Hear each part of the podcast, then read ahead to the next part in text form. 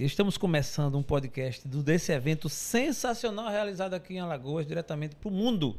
E hoje estou tendo a oportunidade de receber aqui duas convidadas especiais, a Elaine e a Marcela, que vem falar aqui sobre um tema importantíssimo para todos nós. Quem sabe você não está tão ligado, mas a oportunidade é essa para ouvir. Elaine, muito bem-vinda ao Tracto Cast. Muito obrigada, tá?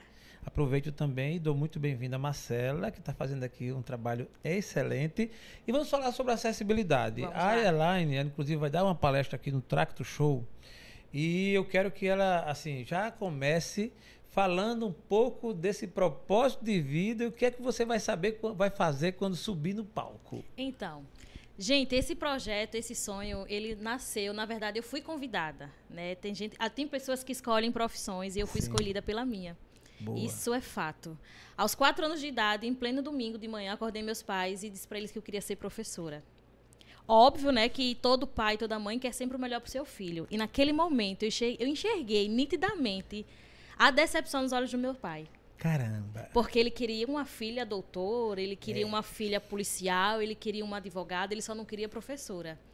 E aí, aos quatro anos, eu disse para ele, então, pai, eu vou ser a melhor professora que existir, para o senhor ter orgulho da minha profissão. Caramba, velho. E aí, o meu pai, ele é uma, ele é uma pessoa que eu não tive eh, muita herança, eu não tive riqueza, mas a principal de todas ele me deu, oportunidade. Boa. E independente das minhas decisões, ele me apoiava. Mas eu consegui ainda, mesmo assim, enxergar a angústia nos olhos dele.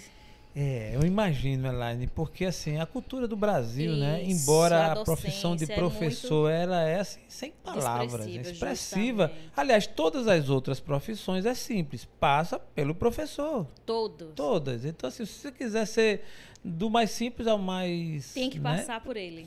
Então, quatro anos, Quatro uma criança. E, e, o, e, o, e o, assim, o Despertar foi uma professora maravilhosa. Eu não esqueço nunca o nome dela. Se, inclusive, se ela estiver vendo, meu maior sonho é, recordar, é reencontrá-la, a professora Maria José. Maria José. Ela me ensinava na cozinha da casa dela. E até hoje eu tenho esse bilhetinho que ela me deu em 1997. Eu vou mostrar ele aqui na minha palestra no slide, ele tá lá. E aí, quando eu completei 14 anos de idade, eu comecei a ensinar as crianças da minha rua reforço. Na época, o meu salário era 5 reais por criança. e a, só. era, e a minha mesa de, de estudo era a minha cama de solteiro, no quarto que eu dividia com meu irmão. E aí eu comecei e fui vendo que ali era o meu propósito. Já comecei a empreender aos 14. Que benção. Só que depois eu fui estudar no Colégio Tavares Bastos, onde eu encontrei a minha parceira de vida. A nossa história assim de parceria já ultrapassou os 15 anos de idade. Boa, que E maravilha. aí estudamos numa escola é, bilíngue. A primeira escola bilíngue polo aqui em Alagoas, que se chama Tavares Bastos, fica ali localizada no- na Praça Centenário. Conheço. Isso. E a nossa turma tinha diversos surdos, muitos surdos. E até então eu não entendia por que, que aquelas pessoas gesticulavam. Eu só tinha nove anos de idade. E eu comecei a compreender, estudando a facilidade, que criança aprende muito rápido, né? E aí eu consegui em um ano estar fluente em Libras. E eu disse, é isso que eu quero. E o engraçado é que eu fui pedir ao professor de Libras, que existia lá, ele já dava curso, tinha cursos lá.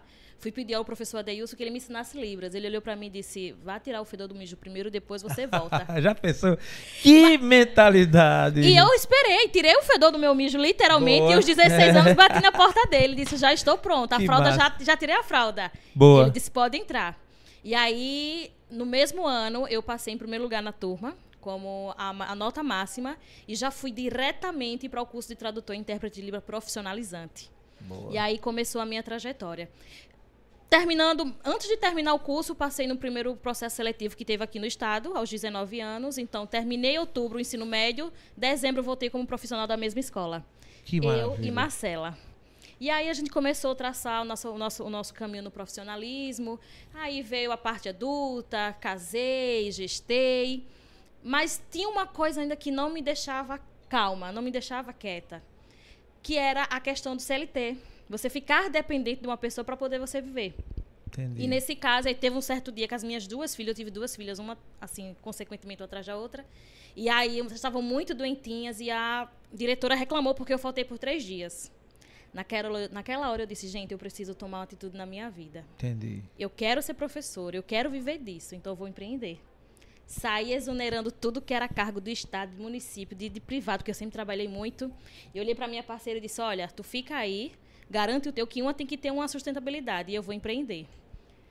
Em 2009, 2019, montei uma clínica multidisciplinar com psicólogos, terapeuta, psiquiatra e com 15 dias a pandemia fecha tudo. Caramba! Com uma dívida de 15 mil. E aí fui botar a cabeça para pensar. Eu digo, Senhor, você me deu o sonho, agora me ajuda é. a enfrentar, porque não é possível. Sim. Tava tudo tão planejado e de repente alguma coisa tem. E aí a gente queimou a cabeça, queimou a cabeça, queimou a cabeça e começamos a empreender online surgiram os cursos de Libras, começaram as pessoas a querer pedir mais incentivo. E aí começou o nosso empreendimento. Foi quando eu comecei a perceber que outras pessoas com deficiência chegavam e diziam muito obrigada por você estar ensinando outras pessoas para falar benção, comigo. As mães de autistas, as mães de cegos, as mães de surdos. E nessa história aí de cinco anos de empreendimento, a gente já formou a primeira turma de agente de saúde acessível do Brasil. Que benção. Já estamos com as maiores lojas de construção querendo o nosso serviço para ensinar os profissionais, porque existe a lei de cota da pessoa com deficiência. Sim. E para eles receberem o surdo, eles precisam ter pessoas capacitadas para trabalhar junto com eles. E aí, depois foi quando o Paulo conheceu a gente, a gente mostrou o nosso trabalho. Faze fizemos o evento da Tracto e Penedo, fomos convidadas para a Tracto Maceió e hoje palestrando. E aqui no que Tracto. Maceió tem a nossa equipe uma quantidade de 15 profissionais garantindo total acessibilidade do evento nos três dias, em Libras, audiodescrição, orientação e mobilidade, leitura e escrita braille e apoio TEA. Que maravilha. Elaine, a sua história, ela dispensa é, é, é, acréscimos é. de comentários. Eu apenas curiosidade, eu ainda fico e quero aqui tirar. Depois dessa, dessa passagem toda, a, a, aquelas pessoas que não te apoiavam, ou pelo menos assim, que não entenderam bem, hoje você já sente o reconhecimento. O seu pai, obviamente, que com certeza te ama, é, ele, ele caiu a ficha, minha filha é professora, minha filha faz isso. Fiquei e curioso. e entre os filhos formados em engenharia mecânica e engenharia elétrica, a que dá mais orgulho para ele é a professora. Caramba, é interessante isso, né? E eu gosto disso, sabe? É. O não para mim, ele é muito incentivador. Boa. Eu não boa. gosto de receber sim de primeira. Boa. Eu tenho que receber ou não, porque quando vem fácil eu não confio muito. Interessante, né? A máxima de que vem fácil e vai fácil é uma, vai verdade, uma verdade, né? E a vida é assim. Essa história de professor me fez lembrar. Eu tive um professor também de literatura, e literatura é disciplina não tão. E ele conta que os irmãos dele, um é advogado, outro é médico. E os amigos do pai, quando chegavam em casa, que iam conversar, aí vai perguntar pelos filhos, dizia: Ah, Fulano tá bem, é advogado, terminou, tal, tal. E Fulano, Fulano é médico. Aí quando chegava na vez dele, Fulano, ele disse: Rapaz, é, ele quis ser professor, né? Então, assim, é a escolha dele, meio que a visão que se tem, né? Ô, ô Elaine, me fala uma coisa. É, você tem já esse papel de levar as pessoas que se formam para as empresas e tudo mais. Espaço. Desenvolver. Desenvolver. Espaço para essa área tem muito ainda? Tem. Tem. Demais, demais, demais, demais. É, até porque existe a carência de profissionais qualificados para atender a demanda. Sim. Né? E, e, e, a questão mesmo da efetivação da lei, da profissão, da regulamentação. E aí isso dificulta bastante a garantia desses profissionais no mercado de trabalho e, consequentemente, fica a falha comunicacional né? em nossa cidade, no nosso estado.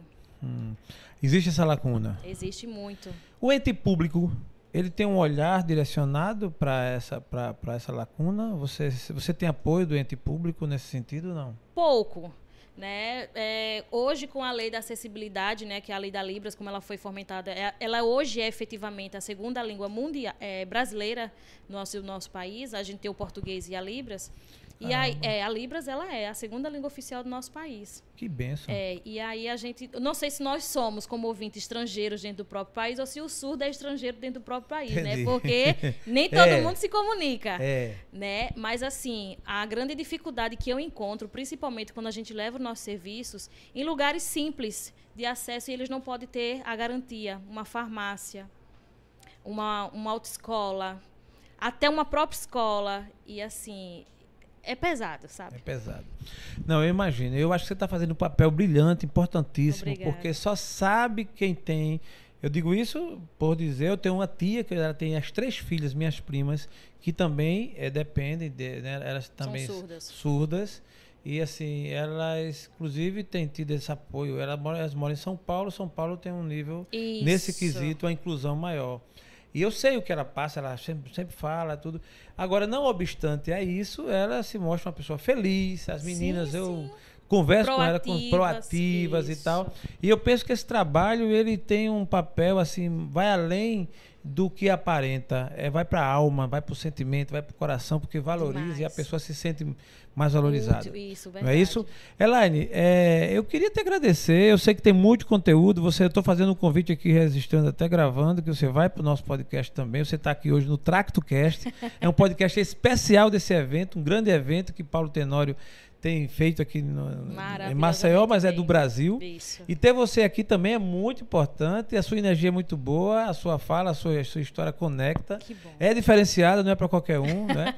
Até quando eu fiquei imaginando, Natinha, ela com quatro anos chegando pro pai dizendo que queria ser professora. Não, e você precisa ouvir meu pai contando a história. Caraca, velho, eu, eu conto quero muito superficial, mas o meu É, pai e a minha mãe, você Imagino, e adoraria. É, a gente que tem filho sabe o, o- o- assim, a importância.